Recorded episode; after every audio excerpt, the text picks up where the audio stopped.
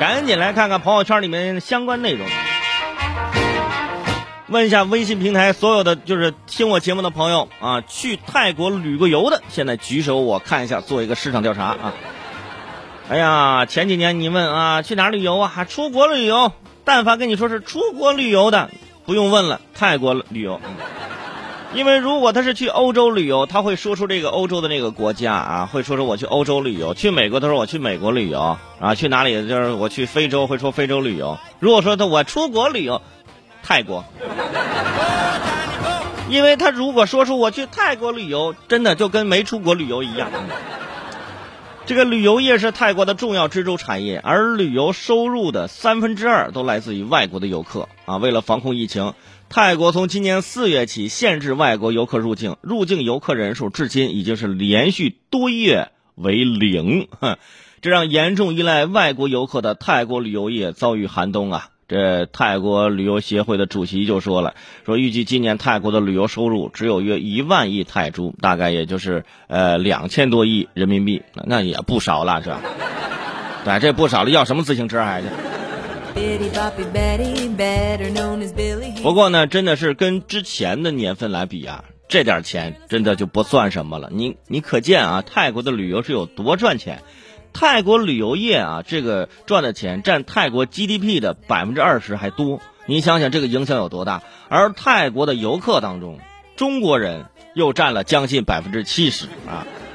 泰国旅游火到什么程度？就是前几年去泰国旅游，你感觉它就是个标配，感觉去趟泰国旅游就跟没出国一样。你到了泰国之后，你闭上眼睛，你就聆听旁边人说话，你会听到四川方言、东北话。广东粤语，然后河南中，你都能听见是吧？连泰国的小朋友，这现在不是已经不是说学汉语的问题了，现在泰国的小朋友在那卖东西，都已经会讲好几门方言了，你知道吗？而且因为去泰国旅游的朋友特别的多，所以说这两年呢也流行起什么呢？去泰国投资买房。哎呦，海景房这个房啊，你看在这儿花这么点钱买。你看，你回国呢，你可能你你你在你老家你都买不了这么便宜的房，而且在我这还是海景房。于是很多人呢就去泰国置业啊，在那买房是吧？然后看刚买房，出不去了。嗯，现在那房在不在？现在不确定了是吧？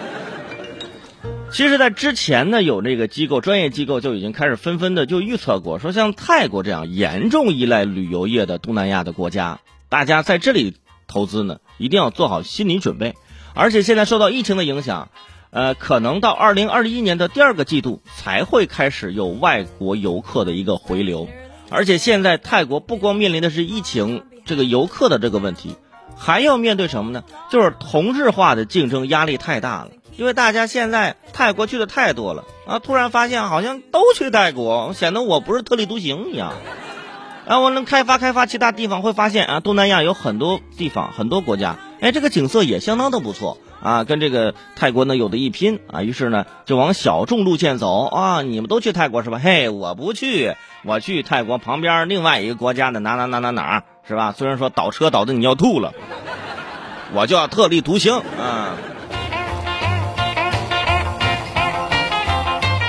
所以啊，这也会导致嘛，这泰国的这个游客数量呢，哎，就是逐年会出现一个降低这样的一个趋势啊。